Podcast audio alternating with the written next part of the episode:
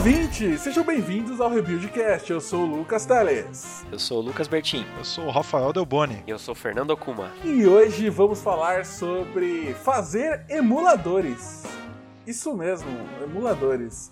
É algo muito específico, parece que vai ser muito baixo nível. Eu não faço a menor ideia de como funciona isso. Porém, temos pessoas aqui que implementaram um emulador que está no GitHub, está open source. Aqui vai estar o link no post para todo mundo poder ver, é, copiar, rodar, contribuir. Não sei ainda se tem mais coisa que pode ser feita. Opa. Ou simplesmente para estudar. Acho que é sobre isso que a gente vai falar hoje.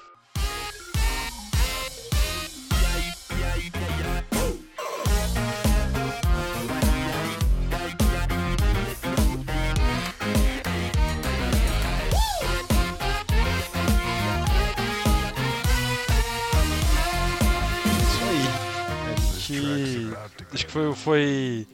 A motivação que a gente estava querendo puxar aí era para tentar dividir um pouco da experiência do, do, do que a gente sofreu. Acho que só explicando um pouco do projeto, ah, da motivação, acho que do, do, do projeto que a gente estava falando de- desse emulador que a gente fez. Foi eu e o, eu e o Bertinho, a gente estava com uma ideia. Cada um estava querendo é, sanar um problema que tinha um- uma resolução ali que um caminho comum, né? Eu acho que o Bertinho ele queria, depois ele vai falar da, da parte dele ali da- dos estudos, tinha uma linha de estudo e eu tava querendo muito entender a base de como um computador funcionava. É, eu sempre achei, ainda acho muito mágico, né? Gente programação alto nível aqui, mas você fica com aquela pulga atrás da orelha, né? Tipo, "Pô, mas eu sei que no fundo vira 0 e 1, mas como, né? O que, que é esse 0 e 1 que todo mundo fala? E aí eu comecei a ler muito sobre computação mais baixo nível, mais de baixaria. E aí comecei, comecei a- a, estudar e, e- e comentar sobre isso. E aí eu comentei com o Bertin sobre assembly. E aí o, aí o bichão brilhou o olho, ficou louco, começou a falar umas coisas lá que eu não tá entendendo. Mas Ele deu que- vários jump É, de nossa, alegria. não, Nossa! paraduntunts. Nossa. Acho que a real é que nossos papos sempre são muito loucos, né? Sempre começa de um, de um ponto e vai para outro nada a ver. Acho que entre todos que aqui estão, pelo menos é assim, né? É, mas, pô, eu acho bacana a gente começar dizendo de, de onde saiu a ideia. O que, que você acha? Pode ser. Eu gosto. Eu- Eu adoraria saber por que É, vocês falaram assim, porra, vou fazer um emulador aqui. Eu também queria saber como é que isso foi acontecer. Tô fazendo nada, tô em pandemia. Caraca. Meu, foi exatamente isso. Foi, exata- Foi exatamente isso. A gente não tava com nada na cabeça. A gente não tava, sabe? Ah, tô trocando uma ideia aqui, não sei lá o que. Aí, assim, é, você pode me corrigir se eu estiver errado, ô, Rafa. Mas eu me lembro de uma frase sua. É, aliás, talvez compreendam várias, mas uma que, que você tinha, tinha falado que uma das frustrações da sua vida era não conseguir entender claramente como a droga do NES funcionava. Que era uma parada que te levou pro caminho da tecnologia, que te brilhou o olho. Eu olhei assim e falei, pô, a gente tem como tirar essa frustração. É, o pior que vai acontecer é a gente continuar frustrado. Frustrado por frustrado, já tô. Vamos lá ver o que acontece. É basicamente Ah, isso. Porque assim, né, eu imagino que... Eu não tô falando que, nossa, a gente é foda, mas a gente já tá no nível, tanto tempo escrevendo código, e lendo sobre computação, e faculdade, e lê, e aprende, que tá mais naquela vaia do tipo, meu, a gente vai conseguir fazer. Talvez demore, talvez seja sofrido, mas vai rolar. É, demorou, viu? Foi sofrido. Demorou tanto, E foi gente. sofrido. Demorou tanto. Foi quanto tempo, mais ou menos, pra vocês fazerem? Porque eu lembro que não faz muito tempo que você fala, ah, estamos fazendo emulador. E aí, tipo, sei lá, duas semanas atrás você fala, tá pronto. Ah, acho que corrido do dia que a gente. Foi um sábado que o Bertinho mandou mensagem falando, foi seis meses, assim, tipo, foi um janeiro e aí viramos agora, assim, tipo. Ah, sim. Mas é seis meses daquele jeito, né? Trabalhando no tempo livre, Ah, no é. final de semana. Então, né? É um mês aí normal, se fosse 8 horas por dia. Estaria pronto. Tá ótimo. Mas é basicamente, cara. E, e era uma coisa que o Bertinho falou, é real, assim. Acho que eu lembro de eu pequeno, olhando aquela máquina cinza com as fitinhas e falava, caralho, queria muito saber como funciona essa porra, que muito louco que seria, né? Fazer joguinho. Acho que a vontade de fazer joguinho me segue tudo que eu faço, mas. E aí você vai crescendo, os computadores vai ficando cada vez mais complexos, mas ainda fica aquela, né? Aquela pulguinha ali, né? Tipo, pô, queria entender ainda, mesmo que seja aquele antigão lá, queria manjar um pouquinho, né? Como funciona. Quanto mais o tempo passa, né, assim, de, ponto de vista tecnológico, né, tecnologicamente dizendo, a gente se distancia mais e mais dessa base necessária para conseguir é, sanar essa dúvida. Né? A gente está falando de um monte de linguagem nova que vem por aí e tudo mais. Todas elas fazem o que com a gente? Simplesmente abstraia hardware, abstraia qualquer coisa de baixo nível, necessidade de ir atrás de ler processador, é, memória. Meu, não, né? Ninguém quer isso para poder desenvolver para mercado, né? Line of Exato. business não precisa disso. É complexidade, né? Quanto menos complexidade que não seja negócio você tiver, melhor pra você fazer no dia a dia. Mas eu corroboro com a ideia de que é extremamente valoroso entender como as coisas funcionam. Então eu, se- eu sempre fui muito da filosofia do tipo, beleza, eu quero usar ferramentas de alto nível no meu dia a dia e na 99% das coisas que eu quero fazer. Mas eu quero pelo menos uma vez fazer em baixo nível pra aprender e pra eu falar, não, beleza, eu sei como isso funciona, pelo menos eu tenho noção de como isso funciona. É, isso é algo que eu acho que, que, que, que é- deve ser o mesmo pro- pelo que o Ralph falou pra ele. Né? Sim. É, até de alocação de memória, essas coisas de ponteiro, né? Eu acho que se você não mexeu, eu não, não, não tô né, falando também que você precisa ter mexido com C, C++ para poder dar valor para Rush. Todo mundo, tá, muita gente nunca mexeu com nenhuma dessas e dá muito valor para a linguagem. Mas eu, eu imagino, tipo, eu depois de ter mexido com C, eu olho hoje para Rush e falo, caramba, os caras fizeram isso, ficou legal, assim, sabe? Tipo, verboso, mas legal, sabe? E aí, Sim. tipo, eu acho que é bem nessa linha que você falou, né? A gente, você olhando para uma tirando as abstrações, você dá um valor para aquilo que você tá usando. Né? Você fala, pô, olha, Sim. olha o trabalho. Treta. É. E assim, não é só, tipo, é, Rust, é, ele foi inovador em muita coisa, mas eu lembro que na faculdade eu tive uma aula muito boa de arquitetura de computadores, e a arquitetura de, de computadores era basicamente assembly. Então, tipo, a gente começava com alguns emuladores simples, que a gente escrevia código pra eles com assembly mais simples, e ele ia ficando mais complexo até chegar no assembly de verdadeinha, né? É, e isso foi de explodir a cabeça, né? quando eu realmente entendi, quando eu fiz um programa, inclusive a prova, eu achei maravilhosa a prova, porque ele te dava programas em C e falava, escreve o assembly deles. Eu achava aquilo extremamente divertido. É, Você, noven- você é o compilador. Exato. E aí a graça é que, sei lá, acho que 90% da sala tirou zero. E aí. Eu tirei 10, gente! Mas então. A graça. A é- graça é. O ponto é esse, né? Esse assembly é aquele negócio que, tipo, não é que ele é difícil. Quando você entende. Quando você entendeu, é um bagulho que você fala, tá bom, é, é trabalhoso, infernamente trabalhoso de fazer, mas não é algo absurdamente difícil. É difícil por, por ser muito trabalhoso. É, e a prova era muito isso, porque quem entendeu conseguia fazer fácil. Quem não entendeu não conseguia fazer nada. Então era literalmente o 0 ou 1, um, né? É, e aí, nessa época, eu usava muito o. é, até hoje, né? Eu sempre tô escrevendo C Sharp ou .NET mesmo, né? Que eu gosto. E eu sempre falava assim. Garbage Collector. Isso, isso aí é só um negócio que roda aí. Aí depois que eu perdi isso, que eu falei, deixa eu dar uma olhada no código Garbage Collector e ver como é que esse negócio funciona. E eu falei, nossa, isso é mágico. Inclusive eu tenho um sonho de um dia escrever um Garbage Collector só pela, pelo Rue, mas.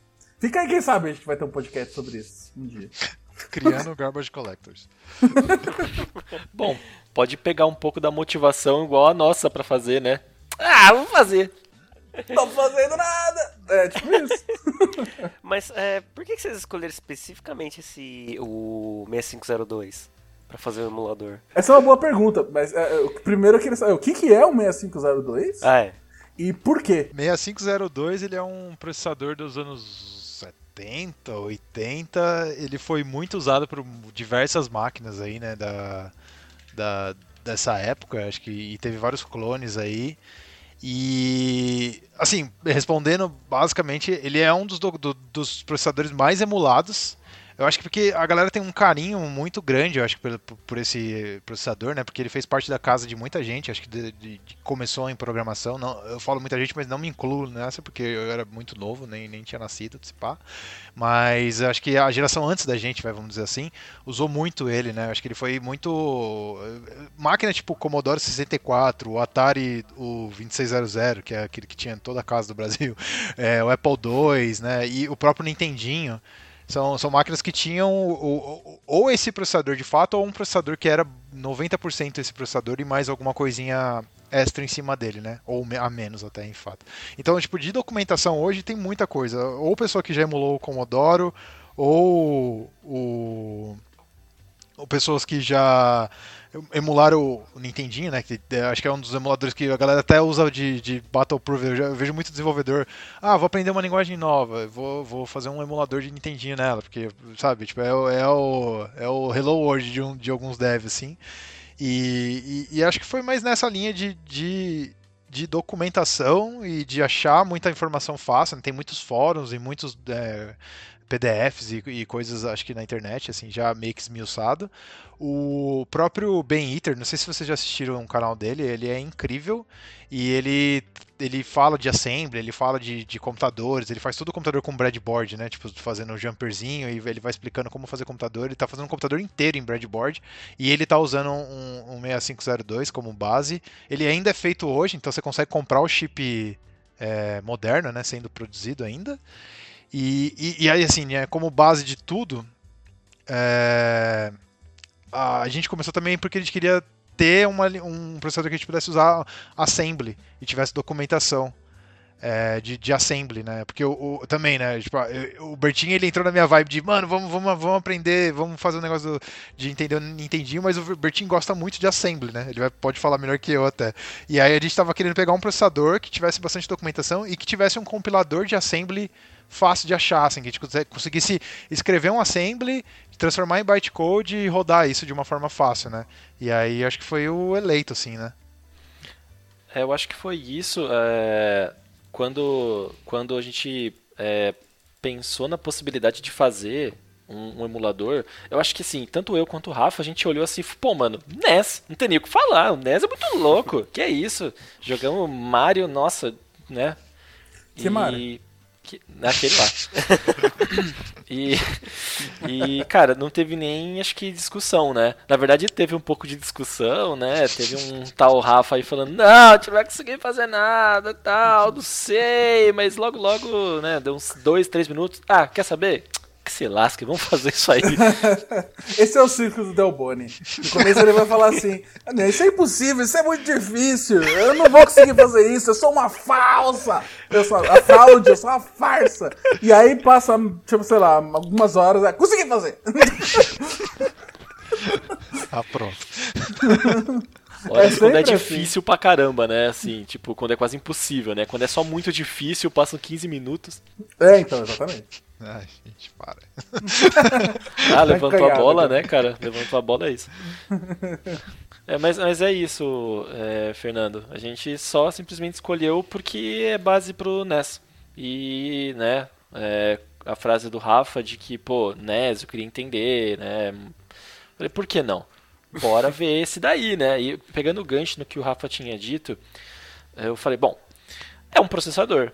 Vamos dar uma olhada no, na documentação do processador. Daí a gente descobriu, né, Rafa e eu, que tinha uma ampla documentação, um monte de outros emuladores já escritos, daria para tirar uma base aqui, uma ali.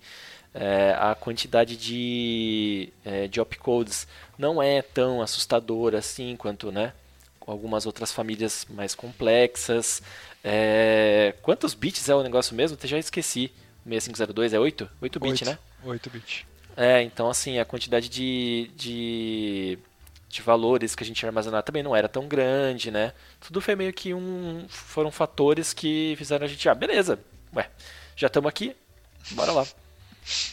Sim. E é bem melhor, né? Você começar com uma base mais simples, se quiser depois ir expandindo para outros que tem mais, mais instruções, ou mais bits, né? Que você tem que manipular lá, fica.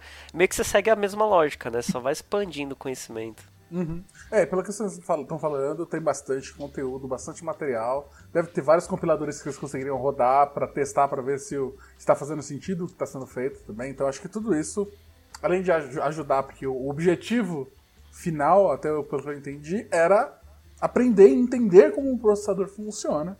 E por causa disso, e, é lógico, né? Ter assembly, ter, ter, ter a ligação emocional ali com o NES e tudo mais, mas entender como que o emulador funciona é o objetivo principal, me parece. E aí, se você tem o que tem mais conteúdo e é mais fácil de, de achar as coisas, faz todo sentido, né? Então vocês recomendariam, tipo, ouvinte que tá aí, falando, ah, eu quero fazer um emulador também. Vamos fazer o... Ele deveria fazer um 6502, provavelmente. Uh, eu, eu, eu acho que é uma, é uma boa forma de começar. Acho que, de novo, né? Conteúdo a rodo.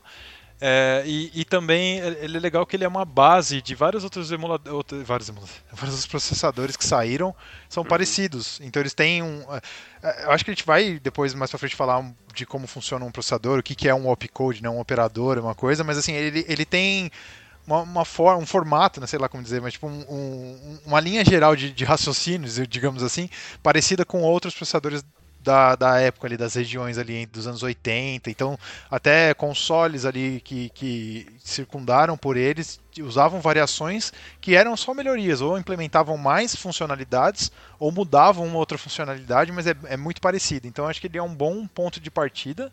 Eu só recomendaria pegar leve com com a máquina que você vai fazendo, porque aqui a gente está falando só de um processador, né? Até o Fernando vai, vai dizer até melhor que a gente, mas assim, para você fazer um, um, uma, um, cálculo não é, e mostrar isso em algum lugar, você, não, não é só o processador, né? Você vai precisar ali de uma memória, um lugar para armazenar o dado, vai precisar um input, um output, né? Toda essa eh, esses essa tudo que circunda o processador você tem que emular também de alguma forma. Né? Você vai ter que emular a entrada de um input, vai ser por um serial, vai ser por um, um, um teclado P2P, PS2, quer dizer?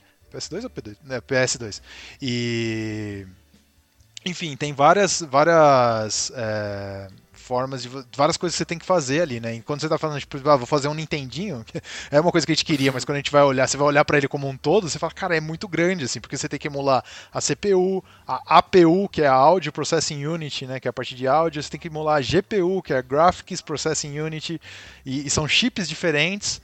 No caso do Nintendinho, eles, eles, eles juntaram dentro de um 6502, eles juntaram uma APU nele. Então, a, tanto que o, o, o, o, Nintendinho ele é um 6502 na essência, mas ele tem mais as funcionalidades de, de som dentro dele, tem opcodes né, de som, operadores de, de, de, som, e eles tiraram algumas coisas, tipo decimal mode, umas coisas que eles, eles falaram que, que era era ia dar processo. Então eles arrancaram umas coisas só para não ser processado e, shotaram o áudio dentro dele assim. Mas enfim, você tem que emular tudo aqui que, que em volta, né? Todo, todo, todos os redores. Então assim, a gente foi uma, uma boa ideia de só pegar o, o CPU. A gente pegou um, um site que ensina assembly do, do 6502 que chama Easy 60, é, 6502, depois a gente põe o link.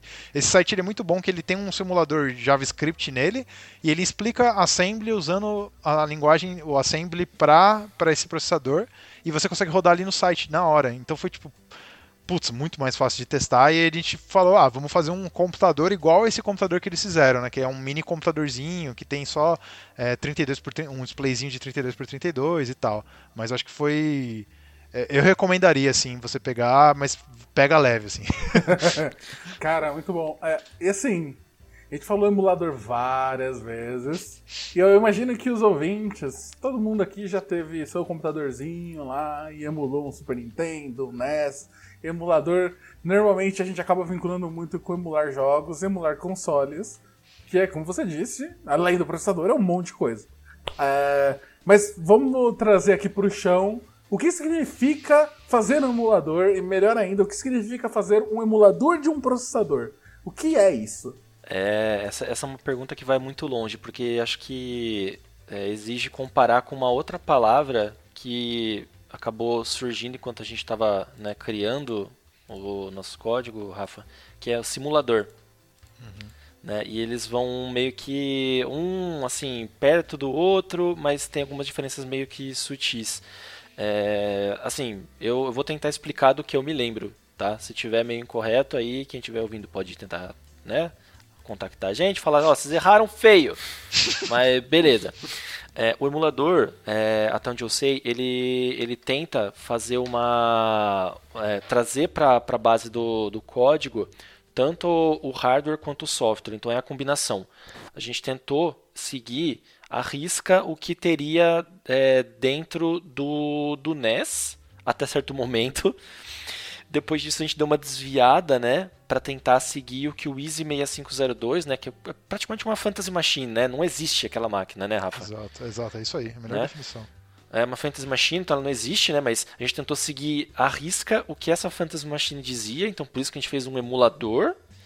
É, mas se a gente só é, tivesse construído é, coisas externas ali ao redor que façam com que os programas né, simplesmente executem, não fazendo a mímica exata do hardware, a gente teria feito um simulador. Eu não sei se deu para entender o que eu quis explicar aqui, mas a gente tentou seguir as duas pontas, não apenas rodar binários escritos para aquela fantasy machine, mas também representar a máquina as is, com todas as é, especificidades, inclusive bugs, problemas de hardware que a gente poderia simplesmente ter eliminado enquanto estava fazendo o código. Isso. É, eu acho que a diferença é essa, né? Um, ele pega o, a entrada, né? Então, tipo, você tem um programa compilado para aquele, aquele computador. E você pega aquele programa, interpreta ele e roda de alguma forma. Não, não importa o que você está fazendo, você está rodando aquele programa. Você conseguiu, você fez um simulador, né? É basicamente isso que, que, que você tentou uhum. falar. E aí, quando você é, pega a nível de hardware e você pega componente a componente, né? Igual eu tava falando, você vai pegar o chip da CPU, o chip da APU, o chip, e aí você tá emulando aquilo, né? Ou invertir os papéis, eu não sei direito agora. Não, é isso mesmo. É, né? É, então é isso, assim. Mas então, tecnicamente, todo emulador também é um simulador. No final, sim. Sim, porque o propósito é que ele consiga executar o, né, o binário. exato. Uhum. E ele também pode ser considerado uma máquina virtual, eu acho, porque, querendo ou não, você está virtualizando um hardware, né? Você está jogando ali, né, pro... Uhum. Pra, abstraindo, né? Então você... Porque a máquina virtual é isso, né? Você está pegando o código que foi escrito para uma outra, outra arquitetura e está rodando na arquitetura. Então você está pegando o código que foi, foi escrito para arquitetura A e está rodando na arquitetura X. E aí você, como você faz isso, você tem uma máquina virtual que está pegando aquilo, está rodando e está passando é, inputs para outra arquitetura, né? Ela tem tipo aquela layer, é aquela layer que passa os inputs para a arquitetura é, da, da, ponta final, né? Mas é, é, no fim, acho que os três eles são a mesma coisa, mas implementadas com propósitos diferentes e, e mas, e de formas diferentes também, né? É, no final das contas, a gente tá dando uma enganada no binário lá, né? Ele acha pra caramba que tá rodando naquele hardware, mas. tem essa ponta. Aí, e vocês conseguiram, tipo, ver documentações do próprio processador mesmo, pra, pra ver como é que era esses hardwares? Sim. Ou... Caraca, vocês foram longe, hein, meu? Cara, eu lembro de eu mandando pro Bertinho, tipo, a gente é muito retardado, né, Bertinho? Era tipo, sei lá, domingo, meia-noite, uns PDF escaneados, umas páginas amarelonas, assim, saca? É, tipo, umas então, páginas descascadas, assim, escaneando, e eu falando pra ele, mano, olha isso que lindo, e ele respondendo, é mesmo, dois idiotas, cara. Nossa, Não, porque. É muito amor. Tem um monte de especificação, né, pra, pra é, dizer como é que uma, um pedaço do processador conversa com o outro o, o tempo, para onde vai parar um, sei lá, um estouro de memória, né? Interrupção, uhum. cara, é bastante informação para conseguir saber. É, e, e, e, fazendo um paralelo para hoje, né? Tipo, hoje a gente vai comprar uma CPU, você já tem a motherboard pronta, né? Então você compra a motherboard, compra a CPU, e aí você encaixa uma na outra, ah, essa motherboard é compatível com a CPU aqui, eu vou pegar uma memória que é compatível, você vai juntar e beleza. É Naquela época você tinha que fazer a sua MOBA, mas praticamente, uhum. né? Então você uhum. tinha que desenhar o buzz. Então, os manuais do, do CPU, além dessa, dessa visão que você falou, Fernando, eles tinham também, né? A, a, a buzz ideal para esse processador, né? A, uhum. O caminho para acessar a memória ideal é dessa forma. tinha, tinha, um circuito eletrônico lá e, tipo, faz essa droga, entendeu? Tipo, era uhum. bem, muito maneiro, assim, muito massa você ler, assim. Você fala, cara, é, é um tempo totalmente diferente mesmo, assim. É, exatamente. Tem uma muita decisão de design, né, meu, que é, é tomada a maneira como você vai construir o processador que é baseado baseado nessas coisas, né? Uhum. Se, como que vai ser o hardware, é, se, o tamanho que vai ter as trilhas de um, de um, componente para o outro, esse tipo de coisa é, afeta um pouco a maneira como está sendo desenvolvido né, esse tipo de componente. E, e, você emular esse tipo de coisa é bem. é coisas muito específicas, né? Uhum. É quase que nem você querer desenvolver tipo. Ah, que nem você querer é, escrever um software que se comporta exatamente como um carro se comporta, né? Quando uhum. pisa no acelerador, como ele vai responder? Cara, se conseguir é, escrever isso, traduzir para o algoritmo o que aconteceria no, no real, né? No que é de verdade, é muito detalhe para ir pegando aos poucos, né? É porque até você conseguir estudar como cada parte se encaixa uma com a outra, parece que cada, cada hardwarezinho desse, né? Cada parte dessa que você tem que emular ali, é um universo novo que você vai entrar para poder estudar, né? Mas eu imagino que é aí que empolga, né? Você fala, tem mais um universo inteiro aqui, cara! E você já fica bem louco, assim, né? É a toca do coelho, né? É, total, total. Mas é, é muito bom. Você falar aí, tem as páginas amarelas, de como funciona o processador. Mas a gente não falou para os ouvintes como funciona um processador e o que é, na prática, um processador. A maior parte deles é programador, mas será que todo mundo sabe como funciona um processador? E o que é um processador? Caramba. Ou é só a caixinha que você encaixa lá na placa-mãe para conseguir rodar joguinhos melhor? É aquela pecinha preta, tem umas perninhas prata. pode quebrar uma, tá suave. não, não pode não. Dá nada, tem um monte, né? eu comecei a carreira meio inverso, né, de, de tecnologia. Porque a primeira coisa que eu, que eu programei na vida foi um Z80. Foi Cara, que, que lindo. É. Foi a primeira coisa que eu programei, assim, de tudo da minha carreira. Um processador, se você for olhar, assim, bem, né, a, a, uma documentação, comecei a estudar de um processador ou de um microcontrolador, né, mais simples, é, acho que tudo ali faz muito sentido, assim, é, é muito lógico, na verdade. É, começa a ficar mais complexo, que nem vocês falaram quando você começa a ir para o alto nível, né? Porque você tem compiladores gerando códigos mega complexos com um monte de coisas, mas quando você está programando no assembly direto, as coisas são mais simples, porque você vai, vai configurar uma coisinha de cada vez, né? Então, o processador basicamente, na hora que você liga ele, que entra o primeiro elétron ali, ele vai começar a fazer algumas coisas, a, a fazer algumas coisas que já estão programadas nele diretamente, tipo, já está lá no, no próprio silício. Então ele já vai começar a inicializar algumas coisas, começar a criar umas. como se fossem umas tabelas de memória, né? Uns registradores, que é um, os lugares, tipo. Esse lugar aqui é conhecido. Eu tenho certeza que quando eu quiser pegar uma informação, eu tenho um, um registrador que quando eu chamar ele, eu sei onde ele está. Quando, quando entra o primeiro elétron lá que começa a subir as coisas do, do processador, ele começa a preparar todo esse ambiente para você, como se fosse uma. Imagina que você está olhando para uma mesa, certo? E aí tem uma, uma caixinha assim com alguns buraquinhos ali, que vai ser os seus registradores. Ou seja, você tem algumas, é, algumas operações que você vai fazer que você sabe que a resposta vai parar numa caixinha, que a outra resposta vai parar na outra. Aí quando você fizer uma soma com as duas, você vai colocar no outro, numa outra caixinha. Então, quando começa a inicialização de um processador, ele prepara todo esse ambiente para você. E aí, o que vai variar né, no, no que você está fazendo é onde você vai começar a guardar em outros lugares da memória, que aí o seu programa tem que saber o que está acontecendo. Mas pensa assim, que você tem oito caixinhas dessa que você sabe onde elas estão. E você sabe que quando você somar e alguma coisa sobrar, você vai pôr ali e vai tirar dali.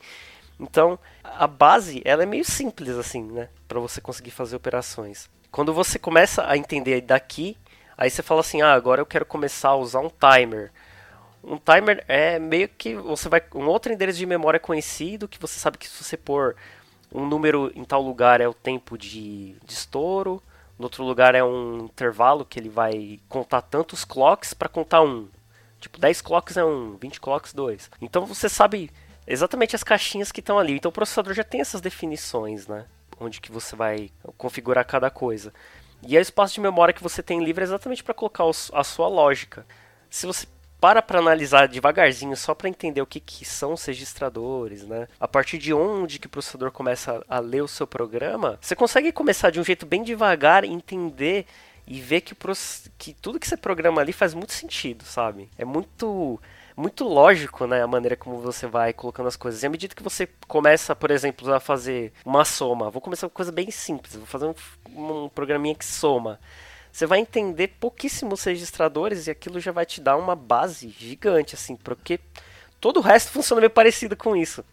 Você conhece o endereço, você põe um valor lá. E dependendo da instrução que você manda fazer em seguida, ele vai pegar aquele valor e fazer alguma coisa. Tentando também mostrar de um outro ângulo, assim, exatamente o que você falou. Eu imagino o processador, ele, ele tem uma caixa de instruções, né, uma, uma caixa de ferramentas ali, né, fazendo uma, uma, uma coisa assim, onde são os operações, né, que a gente fala de opcodes, né. Opcode nada mais que é que são as funcionalidades que aquele, aquele processador tem, né? Então, os mais antigos, que nem o, esse que a gente emulou, ele tem 56, né, Bertins? Eu acho que era 56, se não me engano. E Ixi, você... vou contar agora. e, e, e, são 56 operações que ele faz. Mas, tipo, uma operação pode ser qualquer coisa. Por exemplo, igual o, o Fernando falou, né? Eu quero salvar um, um, um, um Vamos lá. O, o, processador ele tem registradores. O registrador nada mais é do que um lugar, um espaço para você guardar informação que você está trabalhando para fazer outra operação. Então é como se fosse uma memória, só que ela está dentro do processador. Então são os registradores ali. Até eu não sei se tem a ver, mas eu, eu, imagino que aquele L2 cache de não sei quantos que um processador tem é basicamente o tanto de, de registrador que ele tem para fazer operações internas ali. Né? Eu não gosto de processadores modernos ainda. É, mas enfim, então registradores são lugares dentro do processador, não estamos falando de memória, ele não sai do, de dentro do processador, onde você guarda a informação que você está trabalhando. E aí você tem os, op os opcodes que a gente falou no começo do podcast, que são as operações. Então, igual o Fernando falou de novo, né? Ah, eu quero somar. Você coloca o valor 1 no registrador 1, o outro valor que você quer somar no registrador 2 e você fala que você quer somar o, registra o registrador 1 com o registrador 2 e eu quero o resultado no registrador 1. Então ele vai pegar o, o, registrador 1, vai pegar o registrador 2, vai somar, né, vai fazer uma somatória e vai colocar, vai dar o output de volta no registrador 1 de novo. Então isso é, um, é uma operação que você fez ali. E o opcode ele é nada mais do que um código. E, e aí pensando, né, como o Thales falou, todo mundo aqui vai programador é, ele é um switch, né? Então você tá ali você, e, ele é um switch até tipo mecânico, se for pensar, né? Ele é um switch mecânico de fato, né? O processador uhum. basicamente é, é um, é um switch mecânico, mas você fala assim, eu quero a operação 1, a operação 1 pode ser, né, por exemplo, no, no caso do, do, do 6502 ele é o end, se eu não me engano. Então eu falo, eu quero fazer um end do, do registrador 1 com 2. Então ele vai pegar 1 com 2, vai, vai, vai pegar todos os bits ali, né? No caso do, do, desse processador que a gente emulou, são 8, então ele vai pegar cada um ali, 0 em 1, 0 em 1, 0 em 1, e vai fazer um end, né? Vai comparar a esse, esse é, é, é igual a esse, igual não é um end, né? É 1 em 1 ou 0 e 0, né? Então ele vai fazer um cada bit e o resultado ele vai jogar num, num registrador que você pediu também, né? Então isso é um exemplo de operação. Então para você ver, né? Você com um computador com só 56 e, e, pode ser qualquer coisa também, tipo, ah, pega o registrador 1 e carrega no endereço de memória, aí pode ser um endereço de memória de 16 bits, por exemplo. Ou pega o endereço de memória e grava no, e coloca no registrador 2 ou soma o registrador 1 com o endereço de memória 2, e aí esse é outro opcode. Então tem, tem vários tipos de opcode, né? O próprio 6502 ele tem um opcode de stack, né? Que é bem legal, que você vai falando, ah, é, ele é uma stack de memória, você define ali, né, qual que é o range de memória, e, e aí para facilitar você fala, põe na, dá um pop ou dá um, é, um put, né? Você, você coloca na stack e tira da stack, coloca da stack e tira da stack, né, para facilitar. Ele, ele faz todo esse por baixo dos panos, coloca na memória, salva, grava lá no, no registrador, mas no fim, né, na, na, quando você está codificando, ele é só um opcode. Você vai falar opcode, sei lá, 65, é, pega o registrador 1 e, so, e coloca no registrador 2, assim, né? Tipo, tentando uma explicação. Não sei se ficou claro. Sim, não, deu, deu para entender. Mas eu queria pegar e dar uma, uma floreada em cima desse ponto, porque, tipo assim, a gente tem a instrução, né? Uma instrução, que é o que você disse, né? Por exemplo, o é, o de, de, pilha, né, de, de push, né, de stack, né, de uhum. push pop. É, uma mais básica, talvez, para fazer a comparação, seria o LDX, né, que o LDX ele simplesmente é um acrônimo para load no registrador X, né, que é o que vocês estão falando, o registrador. O registrador X ele só pode ter um valor lá dentro, por exemplo. Enquanto que o LDX ele é uma instrução, ele tem um conjunto de opcodes que informam o jeito correto né, de se utilizar esse LDX. Ele pode ter N formas né, de você utilizá-lo, e todos eles representam o carregamento de um valor para o X. Só que onde está esse valor, cada um dos opcodes ele pode dizer de uma forma diferente. Um dos opcodes para ele, vou, tentar ser bem, bem direto, tá? É a definição hexadecimal de 69 o 69 diz que o LDX ele pode ser usado com um valor direto, ou seja, eu posso dizer LDX 01. Esse 01 já representa o valor em si. Então esse opcode fala, bacana, se eu tiver o hexadecimal 0x69 e logo na sequência 0x1, ele vai pegar exatamente o 1 e colocar em x. E assim, é, isso muda muito a forma da gente escrever o assembly em si, né? Porque não é sempre que a gente vai ter o valor em mãos, né? Se eu quero fazer uma conta, eu não vou ter o valor de forma direta, eu vou ter o valor de forma indireta, né? De uma forma não imediata. E aí começa a brincadeira, né? Começa eu conseguir pegar esse valor de uma região de memória para armazenar depois no registrador, tirar, bagunçar, é, é, muito louco, é muito louco. E isso explode a cabeça, né? Porque quando a gente uhum. pensa, né? Ah, bacana, LDX, parece que é uma instrução, né? Só que na verdade não, tem tantos opcodes para essa operação, para essa instrução, que na verdade parece que são vários LDX diferentes com é, várias são formas vários, né? Você tem vários, várias formas de endereçar mesmo opcode, né? São várias e cada opcode tem uma forma de você endereçar a memória, né? Basicamente é isso, né? Você pode tanto endereçar falando que, olha, no meu código eu estou falando carrega esse valor ou você fala carrega esse valor que está nesse lugar. E aí você tem variações de formas de você acessar lugares de memória, porque a memória é muito grande para você passar um endereço completo para o processador. Né? Por exemplo, você tem um, uma memória de que tem um endereço de 16 bits e você está trabalhando com um processador de 8. Então você não, não cabe o um endereço inteiro de memória para você falar para o processador ir lá e buscar. Então você tem que é, falar, ah, pega da onde você está e pula sei lá, 100 linhas e, e pega o que está dentro desse, de, de, de, desse, desse endereço de memória e carrega aqui para mim. Ah, eu quero que você pega daqui da onde você está exatamente e, soma, e, e, pega esse endereço de 8 bits mesmo e, e acha, entendeu? Então, tipo, você está fazendo LDX ainda, só que você está fazendo LDX variado, né? E aí você olhando no, no, no, no, binário, né, quando você compila, são várias variações, tipo, vários números, né, que vai dar para o mesmo LDX, só que no assembly não, né, no assembly ele sempre vai ser LDX, só que aí a forma que você digita o valor do lado do, da, da instrução muda, né, um pouquinho. Muda bastantinho. É. Mas isso é, é, muito legal, porque, cara, explode a cabeça, né? Quando você entende isso, tudo parece que fica mais, mais próximo, né? Talvez, por assim dizer, do que a gente está acostumado a fazer hoje em dia, né? Assim, em linguagens de mais alto nível. É, só que algumas coisas não ficam tão mais claras assim, como, por exemplo, os status do processador, né? Porque assim, eu não sei se para você, Rafa, e para o Fernando, né, que, que é, fez o caminho inverso, né, começou do baixo nível e foi para o alto, né, a gente está do alto indo para o baixo, se ficou claro assim a primeira vez que bateu o olho. Eu não tinha entendido que além dos registradores, o processador tem flags uhum. para dizer o que está acontecendo naquele dado momento. É uma máquina de estado que quando você vai utilizando, ele vai botando, ó, tá com zero aqui, deu zero. Ah, não, deu overflow. Não, deu negativo. Não, deu, deu uma, uma sobrecarga no operador. É um negócio muito doido. É quando você faz as contas, né? Tipo, imagina assim, com 8 bits você tem um limite de número, né? Que você vai conseguir somar, por exemplo. Que não vai caber em 8 bits. Aí você fica pensando, pô, mas e se a minha conta der mais do que esse número? Como é que eu vou saber que deu mais do que esse número? O processador vai colocar uma marcaçãozinha, né? Uma flag, falando assim, olha, essa soma ela estourou o tamanho que eu consigo contar e o que faltou ali para conseguir mostrar, né, nos 8 bits está aqui nesse outro registrador. Aí você pode ir lá e pegar de lá, né, para poder continuar o seu programa. Ou seja, tem várias coisinhas que eu fico pensando, putz, como é que eu vou lidar com isso aqui? Que tá na arquitetura ele já está preparado para lidar com isso. E você não precisa fazer nada, tipo, diferente, né? O, a própria arquitetura do processador está preparada para pegar esse tipo de estouro, tipo, um valor maior do que estava que tava nos 8 bits. Ou instruções exatamente para fazer saltos, que não o Delboni falou aí. Então, tem. É, se você parar para pensar bem, é como se você estivesse trabalhando com alguma coisa, né? Tipo, numa mesa mesmo, só que você só pode usar uma mão. Uma mão só. Então você pega um valor coloca dentro de uma, de uma caixinha. Você pega o outro valor que você quer somar, põe na outra caixinha. E aí você aperta um botão de soma. Aí você fala, caramba, onde que foi parar a minha soma, meu resultado da soma? Isso também, quando você aperta tal botão de soma, aquele botão já vai jogar o resultado na caixinha específica. E é dali que você vai pegar o seu resultado.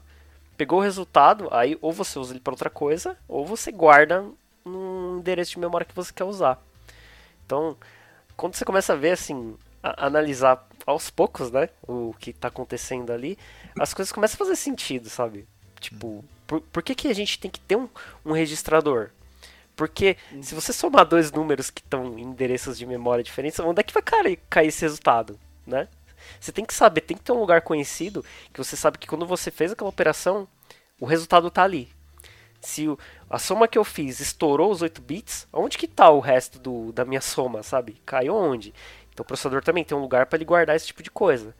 E ele sinaliza, olha, a conta que você fez estourou a quantidade aqui. Então se você quer pegar o resto do número que faltou aqui, que eu não consegui colocar nesses 8 bits, o resto do número está em tal lugar. Então você vai lá e pega. Você faz o que no final das contas?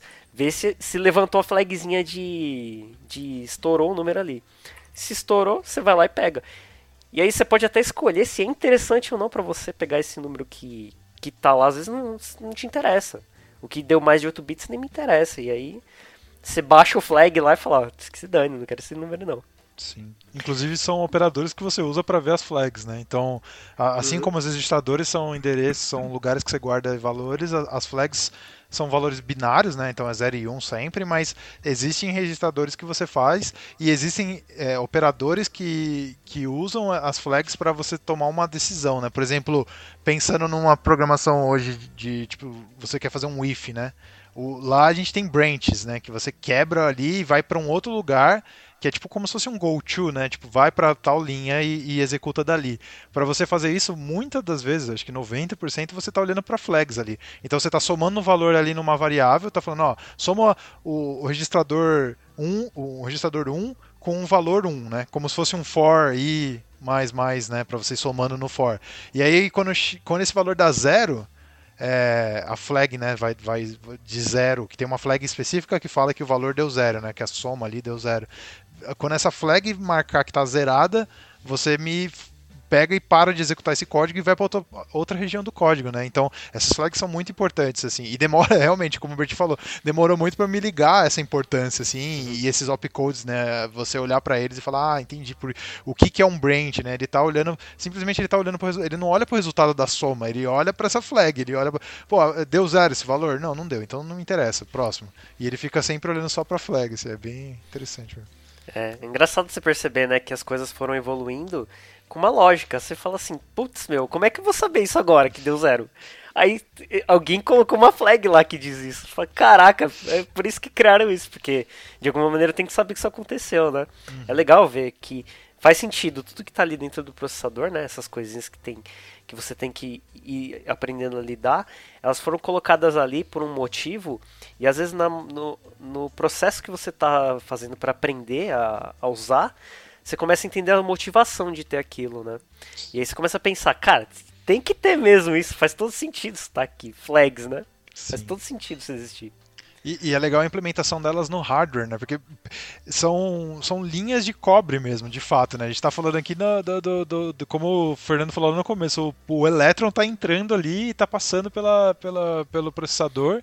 E aí, basicamente, tem um, um transistor alocado ali, né? Um, um, um, LED ali, né? Que são alguns, alguns é, transistores ali que fazem um, um, que você consegue salvar um bit de dados, né? Que é, um, é a base da memória, né?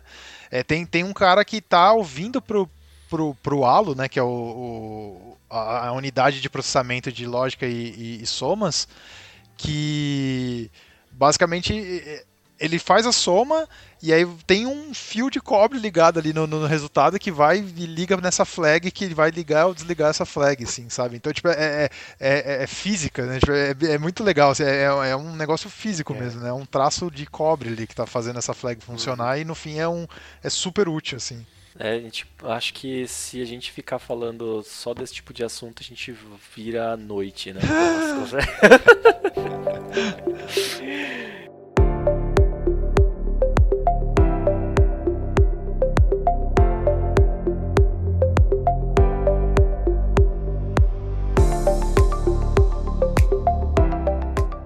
Não, mas eu queria trazer aqui pra vocês é, é, que me trouxe lembranças da época da faculdade de novo. E eu lembro que na época da faculdade é, eu tinha um professor muito bom, que era o Herédia. Fica aí o, o agradecimento se você estiver escutando isso, Herédia. É, e nessa aula a gente teve vários emuladores de, de, de, de processadores 8 bits e tal. Acho que já estamos de 16 bits. Eu lembro que tinha o, da, o Daedalus, César, Ramses, eu não lembro exatamente hoje quais processadores eles eram, eu acho que eu vou até olhar depois para ver. Uh, e a gente escrevia. É, muitos deles eram tipo Windows Forms, uma tela que você tinha a fita da memória. Aí você colocava os comandos lá. E aí ele passava assim, ó, esse aqui é o PDF que fala qual que é o hexa, qual que é a instrução. Aí você escreve aí e se vira.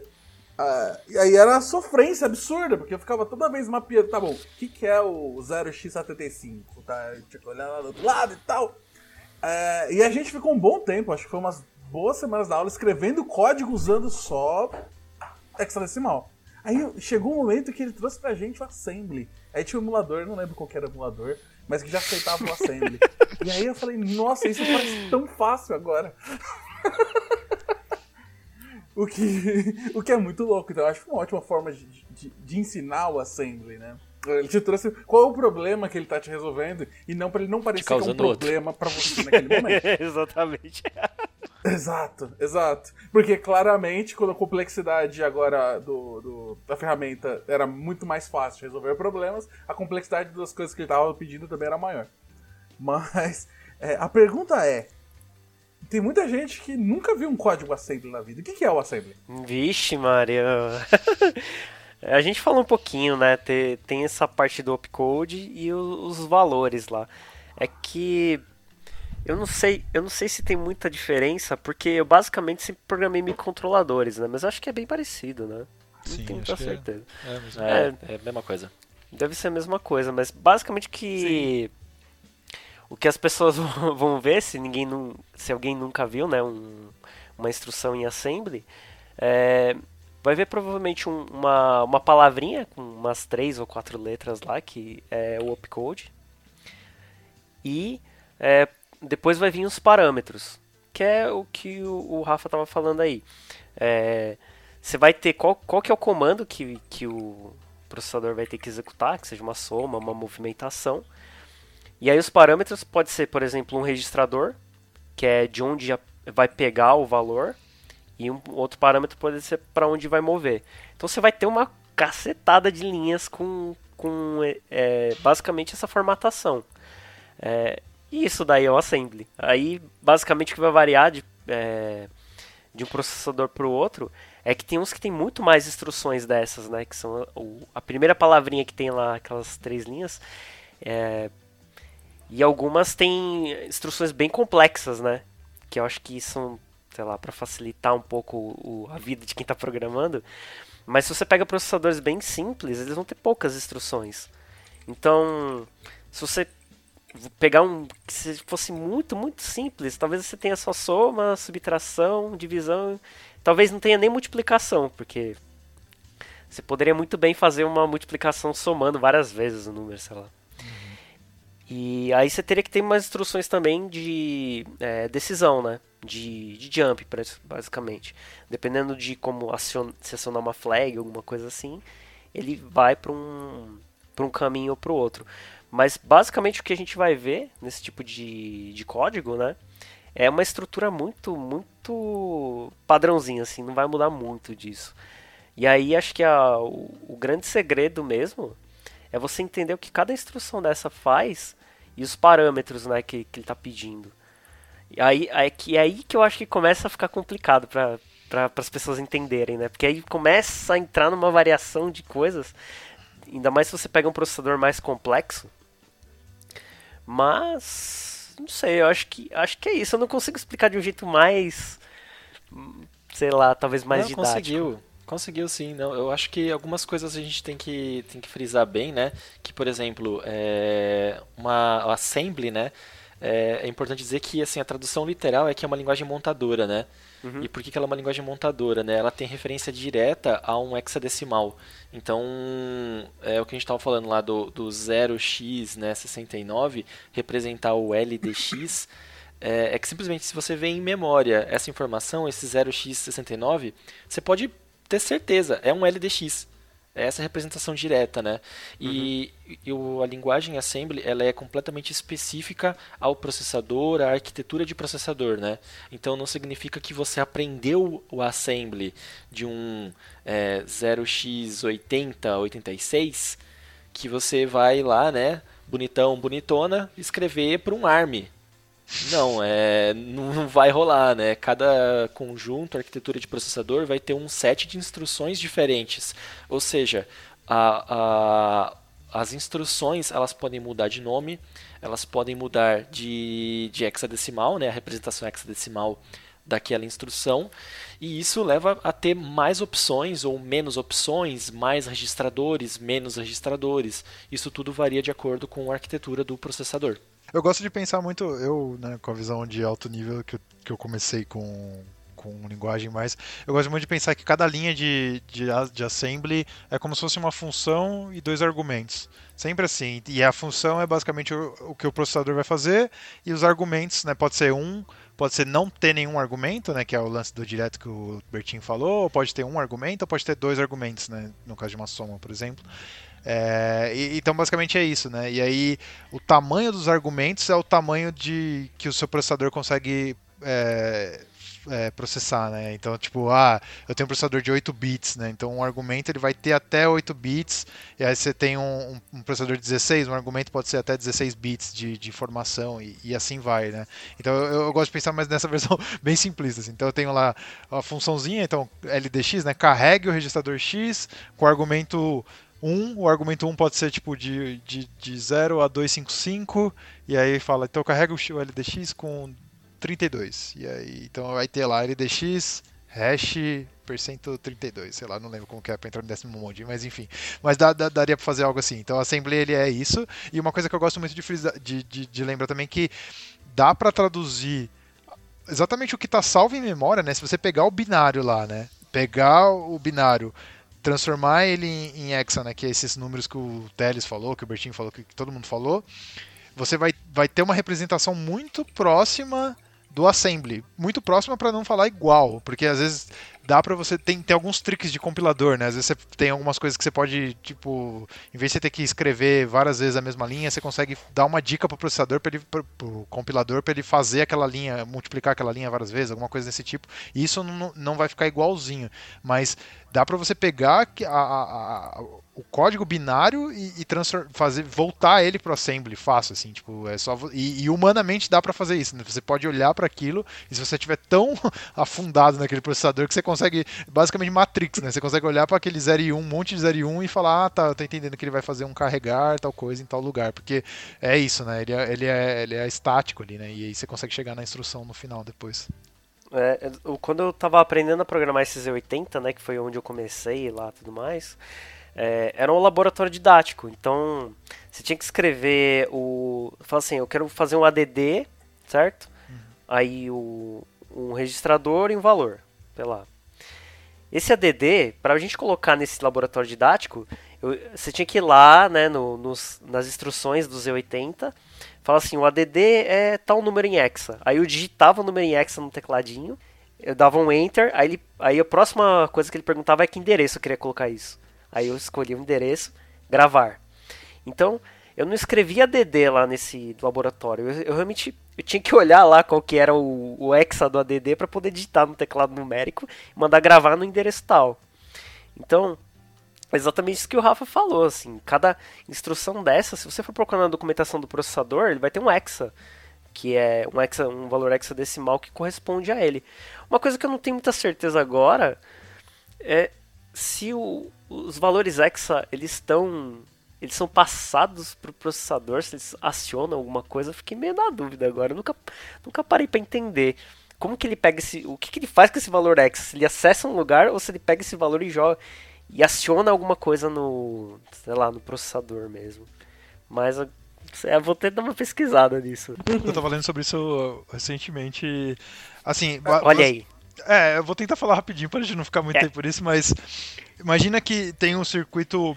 Tem dois tipos de circuito base, né? Pensando em eletrônica básica, que é o MUX e o, de, e o decoder, né? Então tem um decoder e coisa. E basicamente ele recebe um. Você consegue. Um ele pega vários inputs e, e reduz para menos inputs, né? Então você, sei lá, você passa quatro, ele, ele reduz. Você passa quatro bytes, né? Quatro binários e ele reduz para dois. E tem um que você passa dois binários ele aumenta para quatro. Então, basicamente, o processador pega esse hexa, transforma em binário e aí ele vai acionar as flags de um MUX, ou de um, eu não sei qual que é, acho que é um decoder, e aí ele vai saber que é, quando tá essas flags ligadas, né, o, transistor ligado ali, os elétrons ligados, ele vai acessar o, o, ele vai ligar a funcionalidade tal do, do, ele vai acessar os transistores tals, né, tipo a caixa da halo de tal lugar, de tal forma que é que é a, a, a onde ele processa os dados ali, né? Então, mas assim, tentando meio que minimizar isso, ele, ele olha para a primeira parte do, do, do, assembly, né? Ali os binários dele. Esses binários uhum. ligam transistores específicos que eles dão direcionamento para onde que os dados, né? Que são os próximos, que são os parâmetros, né? Os, os argumentos do, né? Do, do assembly para onde eles têm que ir e, e, e, quem que vai ler eles e o que, que para onde eles vão sair, né? Basicamente. Ah, entendi. É como se ele fosse o nosso Mux aí fosse um piano que ele sabe quais teclas tem que apertar para sair tal nota. Perfeito. Mais Nossa, ou menos isso, Você né? traduziu lindamente. é isso aí. Ele tem várias portas e aí com o hexa que está passando é, é, exatamente as teclas que você tem que apertar para sair aquela nota. É, né? se você combina, é uma combinação de nota que aí você meio que liga para ele falar, ah, beleza, eu vou, vou pegar o dado agora e vou fazer tal coisa. É. Eu ainda voltando um pouco para Assembly, é aquele negócio que eu falei de ter aprendido a, a chamar os, as operações pelos hexadecimal e aí depois, quando eu peguei o Assembly, era literalmente. A maior parte deles, é claro, que eram processadores simplificados. Era um mapeamento de palavras bonitinhas, tipo jump ao invés de 0x80. Uh, foi que caiu a ficha do que, era o Assembly. Falei, ah, então é assim como é assim que serve o Assembly, a parte mais digital e tal. É, é, foi bem massa. Eu vou deixar os emuladores que eu usava, eu achei aqui a pasta do passado, para quem quiser brincar. É, é, e também tem um. Vou deixar um joguinho, porque eu gosto de joguinhos, todo mundo gosta. E tinha um joguinho chamado X100, TIS100, acho que é, é, que é um joguinho de assembly. E a, a, parte mais legal é que ele é uma máquina virtual que não existe, foi criada para o joguinho. Uh, é puzzles e ele te dá um PDF, o manual do jogo é um PDF, com o manual da, da, da máquina, maravilhoso. Uh, então é uma coisa divertida aí que eu só quero deixar compartilhado. E para quem já tá hacker e manja muito, tem um livro que eu passei pro Bertin. Eu lembro que ele brilhou o olho, não sei se ele já conseguiu ler, que é um livro do Shor PD, o XOR PD, que é se chama eu não sei falar o nome, mas é XCHG Hex, vírgula Hex. Exchange. E ele é um livro totalmente em assembly. Só tem código em assembly. E é isso. E eu vi gente falando muito bom dele, muito bem dele, mas ele não é uma coisa para quem está iniciando. Né? Vou deixar o link também da Amazon desse livro. É, eu vi uma galera falando que ele era muito bom, mas fique é, já fica avisado que parece ser um negócio bem treta. Assim. Ah, não é não, cara, olha só. É... não tô brincando, gente. Não, não, é, depois de é... você escrever um, um, um, um, emulador, que nem a galerinha zica aqui, vai ser fácil. É. Não? Acho é, é difícil sim, tô brincando. Esse emulador é muito legal, né? O AMSES. É bem legal, bem legal. Pra aprender, eles são maravilhosos, assim, tipo, porque eles são muito simples. Sim, ele bota tudo, tudo na sua cara ali, né? Os registradores, a memória, o programa, da hora. É. e aí, na real, né, a gente escreve o assembly e tudo isso para gerar um tal de bytecode. A gente chegou a falar sobre o bytecode? O que é bytecode? É código em bytes? É, de certa forma. É. é eu acho que, assim, tem uma, algumas pequenas diferenças, né? Por exemplo, o, se você procurar, né, você vai ver que tem dá, dá pra meio que fazer um versus, né? Bytecode versus machine code, né? É, é, vou, vou, tentar não voltar muito na, na, pauta, mas quando a gente fala de, de assembly, é, a gente está falando de, de uma linguagem montadora, né, que é uma linguagem de máquina mesmo. Então não tem necessariamente um bytecode gerado, porque o que foi gerado já é código de máquina, né? Então ele já está pronto para ser executado diretamente pelo processador. Mas se tivesse um caminho intermediário entre é, essa geração e a execução, seria o bytecode. Por exemplo, linguagens em C, C++, né, elas, as duas, ambas geram é, código de máquina, porque não tem garbage collector, né, esse tipo de coisa. Então, se você cometer algum erro, é, boa sorte, porque você está trabalhando diretamente com o processador e com a memória, e isso pode significar uma falha de segurança, né? Enquanto que, sei lá, C Sharp, Java, JavaScript, que mais aí? Ruby, Python, Perl. Todas essas, né, que tem uma, uma, um interpretador ou compilam e tem uma outra coisa por detrás né, que executa, todas elas vão gerar uma espécie de bytecode. Que, ela é, que esse bytecode ele pode ou não ser portável, né?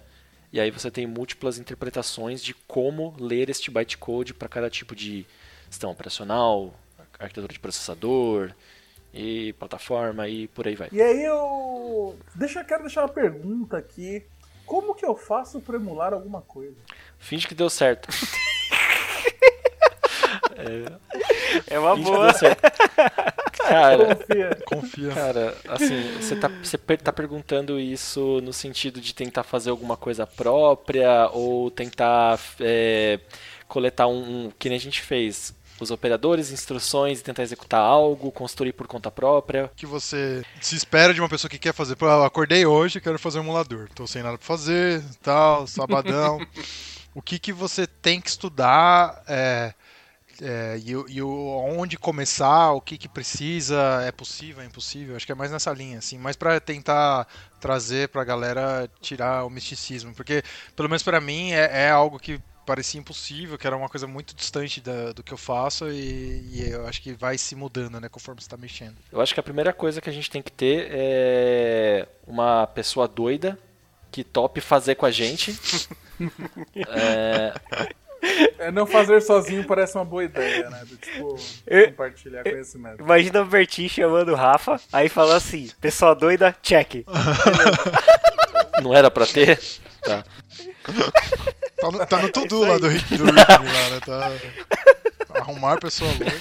É, não, mas realmente, né, é uma coisa que talvez seja bastante importante, porque, assim, sendo uma coisa que talvez possa ser extremamente distante, né, da realidade, pelo menos a realidade atual da pessoa, é, não fazer sozinho é talvez seja, seja bacana. Divide um pouco da carga de estudar, aprender, das frustrações, né, discussão. Discussão é muito importante. É, então, ter alguém para começar é bastante, bastante bacana e legal. Uma outra coisa Sim. que eu acho bacana é escolher um foco, né? Um foco do que, que você gostaria de emular. Não, eu acho que é, é, é nessa linha, assim. Eu, eu vou muito também. Acho que a primeira coisa é, é tentar, porque realmente, né? Não, não, não, não se ficar.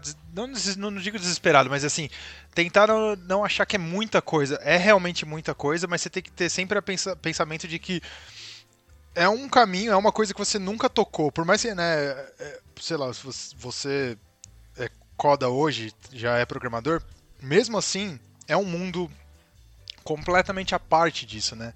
E aí você, você se, se permitir aprender um caminho completamente novo, né? É, e aí você focar, eu acho que é exatamente isso. Você decidir o que você quer emular, né? Quando a gente estava discutindo, o, o Bertinho falou, não, vamos fazer o NES inteiro e tal. E aí você começa a olhar e, tipo, para quem nunca fez, é, é um desafio muito grande, assim, né? Tipo, além do tempo, né? De você, pô, dedicar tempo para fazer aquilo, de você estudar, é, ser coisa difícil já, tem todo todo o peso de você ter que aprender computador do zero mesmo, né? Que nem tudo isso que a gente estava falando, mais ou menos é, o pré, é um pré-pré-requisito, né? Você saber um pouquinho de como funciona um computador, né? Você estudar a, né, engenharia ali da, da, da, coisa, é um requisito para você entender o que, que você quer simular, né? Então você tem que estudar, você tem que pegar manual do processador que você está pensando, do, do, ou do, do, do videogame que você está querendo emular, alguma coisa assim. Você tem que primeira coisa, por exemplo, você vai querer. Ah, hoje eu acordei, quero emular um PlayStation PlayStation 1, como que é a arquitetura? Qual o processador base? Existe um processador base? É um, é processador específico da Sony? Existe um manual para ele, né? Existe, existe, porque já tem emuladores, mas sabe, é, é, é, esse tipo de, de, se permitir e se abrir para, pô, tá, beleza, como que funciona? O que, que é uma arquitetura? Como que é a placa-mãe dele? O que, como as coisas se conversam ali, né? O, é, e, e, e, mas não querer já colocar a mão na massa, se, é se permitir mesmo estudar e olhar para aquilo numa forma mais de fora, né? De, de, de curioso, para começar a meter a mão na massa. E aí acho que quando você limita né, seu escopo, né, faz um escopinho menor, fica muito mais fácil, né? Que foi o que a gente fez. A gente falou, vamos fazer um processador e vamos fazer uma máquina fantasia aqui, né? Que é um computador que não existe, mas bem simples, que funciona assim, não tem som, e mas beleza, sabe? E aí você é muito mais fácil você focar e, e ir adiante ali. É, se tiver, por exemplo, alguma alguma já é, direção, por exemplo, eu gosto muito de Mega Drive. Sei lá. Meu, faz, faz por esse caminho, né? Sabe? Procura a informação necessária desse videogame, dessa máquina que você quer emular. Porque, assim, o prazer de conseguir fazer isso aí é dobrado, né? Porque, assim, eu não sei como que é para todo mundo, mas Pô, eu jogo videogame desde que eu me conheço por gente. Ah, talvez eu jogue até antes de me conhecer por gente. Então, assim, é uma coisa meio mágica, né? Tem todo um, né, uma magia assim ao redor de, nossa, tô fazendo um videogame e tal. E, meu, assim, dá motivação, né? Eu acho que esse é o lance, ter a motivação, apoio, ajuda necessária, porque as coisas que terão que entrar em, em discussão, em aprendizado, buscar conhecimento, leitura, é muito grande.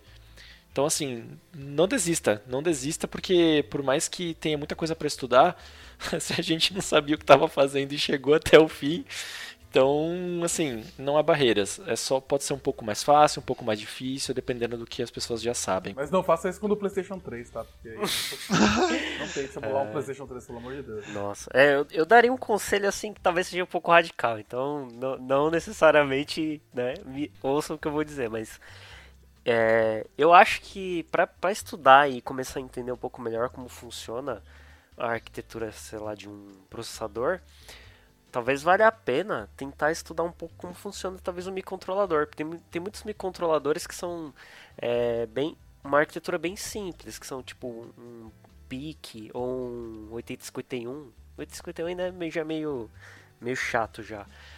É, então, se fosse para assim, sabendo já o que eu sei hoje, né? Se fosse para começar a aprender como funcionam essas coisas, para talvez tentar construir alguma coisa que emule isso, eu compraria um kit, olha só, hein? compraria um kit, sei lá, do 8051 ou do PIC, porque ali você vai programar o hardware, hardware mesmo, sabe? Tem umas placas que você consegue comprar no, no Mercado Livre, sei lá, que é realmente o processador físico, e você vai ligar ele numa porta serial, no caso numa USB, né? Você vai escrever um assembly e vai conseguir gravar no processador e acionar é, registradores, esse tipo de coisa. Então, eu acho que para aprender, entender como é que funciona o processador, acho que nada melhor do que realmente gravar um, sabe? E saber que o, o aquele, é, aquele assembly que você escreveu tá lá dentro daquele chip lá e ele tá acionando coisas ali. Eu acho que talvez tire um pouco essa, é, essa barreira de tentar abstrair, abstrair não, né? Tirar toda essa abstração do, do computador, sabe? Porque o computador, por mais que você é, use um emulador de, de algum processador para poder aprender. Até eu acho que o, o Teles vai deixar alguns links né, de emuladores para quem quiser dar uma mexida no computador. Mas aquilo não é um processador, né? Então você tem que sempre ficar se, se lembrando que que você está fazendo ali é, ele está imitando um processador físico, né? um chip mesmo. Mas se você comprar mesmo uma placa e gravar o seu binário ali, aí não tem como, não tem nada na sua frente. O que realmente você escreveu, que seja, sei lá, o hexa direto do do opcode lá, e porque você poderia escrever inclusive o arquivo binário direto. Poderia pegar um notepad++ e, e começar a escrever realmente os hexadecimais e gravar isso no processador. Então, eu acho que se, se alguém quiser entender de verdade mesmo, assim, tipo, gravando mesmo num chip e vendo o que está acontecendo lá, eu acho que esse caminho é o, é o mais legal de todos. Também que ele assim. falou que ia radicalizar, né? Porque radicalizou mesmo, notepad, binário, muito louco. Notepad mais mais foi radical foi. demais para mim, cara. é que você, aí você escreve exatamente o que você quer que grave, fala qual endereço você quer que grave e ele vai botar lá e vai. Porque, por exemplo, quando você liga, que nem a gente falou lá no comecinho, você liga o processador e ele, ele vai primeiro elétron, ele vai bater no endereço zero da memória lá. Uhum. E se você uhum. colocou uma instrução ali, ele vai executar ela. Então não tem como você não, não entender exatamente o que está acontecendo ali, né? Uhum. E aí você tira toda essa, essa abstração que você tem quando está rodando alguma coisa dentro do seu PC. Porque ali é o hardware puro, né? Então e falar que eu e o Bertinho fizemos mais ou menos isso, só que sem versão humildeira aqui, que foi que foi basicamente achar um emulador pronto que fazia o que a gente queria fazer e ele dava a opção de você imputar e ver resultado. Assim. Então era um emulador bem básico, onde você colocava o código e, e ele te dava o valor, o resultado do, daquela operação. E foi, foi muito disso, assim, a gente pegava o, o manual, né, do, os guias lá que a gente falou das páginas e tal, lia, via mais ou menos o que se espera, quais flags que se ligam, a gente escrevia o assembly para aquelas operações, fazia algumas rodava, né, dava um debug ali, rodava nesse emulador e olhava para os flags, olhava para os resultados que a gente via e via se batia uma coisa com a outra e aí depois abria o nosso código na a base de código nossa e tentava reproduzir aquele comportamento assim. Eu, pelo menos eu não sei como que o Bertinho fazia, mas eu fazia mais ou menos assim. Eu eu abria a documentação, dava uma lida por cima, tentava entender o que, que rolava naquela naquela operação ia para esse, esse, simulador que é o Easy 6502, ele é web, então ele era muito simples, não tinha barreira nenhuma, era só digitar ali e apertar Enter. É, depois eu ponho o link aí também. E, e olhava o que, né? Fazia um deparo e depois ia pro código e tentava escrever um teste e tentava rodar e até o teste passar, cara. Basicamente era isso. É isso mesmo. É, acho que esse é um bom caminho, né? Ter uma referência para você poder uhum. ir, ir, vendo se o que você tá fazendo tá fazendo o que, que se espera, né? Eu fico imaginando essa galera que resolve fazer, vou fazer aqui um emulador de, de um console novo que ninguém nunca viu, como eles chegam em um resultado, né? Deve ser um trabalho desgraçado. Ah, é. Acesso ao hardware total. Isso aí é uma coisa que o Bertinho acho que vai ficar loucaço, que é se desmontar a parada, você colocar aqueles sniffer de BIOS e, e e, e ripar BIOS, né? Ripar o firmware da, da, da, máquina. Imagina que animal. Primeira coisa que você tem que fazer é isso, né? você tem que ripar a BIOS de algum jeito, porque essas máquinas mais novas têm BIOS, tem firmware. E aí depois, imagina, você. você é, eu acho que aí você vai componentizando, cara. Você vai olhar pro chip ali, vai olhar para tentar achar documentação na internet. Se não tiver, você vai ter que snifar ele, vai ficar jogando dado binário nele, vendo o que sai dele, meio que é, tentativa e erro até você tem uma, uma documentação mínima para você poder escrever ele e aí vai pro próximo chip, sabe? Tipo, deve, deve ser algo nessa linha que eu imagino, porque basicamente foi o que a gente fez pro, pro Nintendinho, né? A gente escreveu só o processador do Nintendinho e já dá para você fazer alguma coisa, dá para você testar, né? Então, basicamente, eu imagino que seja isso. Ah, pega o componente 1, vê para que, que ele serve, como ele funciona, se tem documentação, se é alguma coisa aberta, né? Se é, uma, é um componente comprável aí ou se não é nada customizado tenta emular aquilo, simular aquilo de alguma forma. Próximo, sniff o máximo que você pode, né? Tenta ler o máximo que você pode de porta. E eles devem é, também ripar tudo, né? Ripar BIOS, ripar é, jogo, né? Fazer, deve não, eles fazem isso mesmo. Parece muito divertido, muito trabalhoso. Nossa, deve ser é, muito legal. Tem um monte de, de máquina por aí que, né, o primeiro boot que você faz ali, o cold start dela é tudo encriptado. Não adianta você fazer sniff, porque o que está passando ali não é inteligível, né? Então você tem que achar alguma porta de entrada dentro do game para ter essa área de memória já decriptada para ler o que tem ali. É muito legal. Esse é o verdadeiro metagame. É isso. Videogame é, é diversão do início ao fim, cara. Jogando direito, hackeando, meu Deus. Eu acho que é isso. Eu acho que foi muito bom ter essa ter, ter informação pra caramba. Provavelmente as pessoas que estão escutando devem estar com a cabeça derretendo, o cérebro saindo pelo nariz. Já. Mas é isso, gente. Eu, eu acho que aqui todo mundo vai amar responder qualquer dúvida, qualquer tipo de ajuda. Cara, eu adoro esse tema, adoro isso aí, velho. Vixe, se for conversar comigo, eu fico um tempão nisso aí. eu também, cara. Chama a gente no Twitter, chama a gente por, por aí. É. Uh, e, putz, com certeza todo mundo vai querer trocar ideia, vai querer ajudar.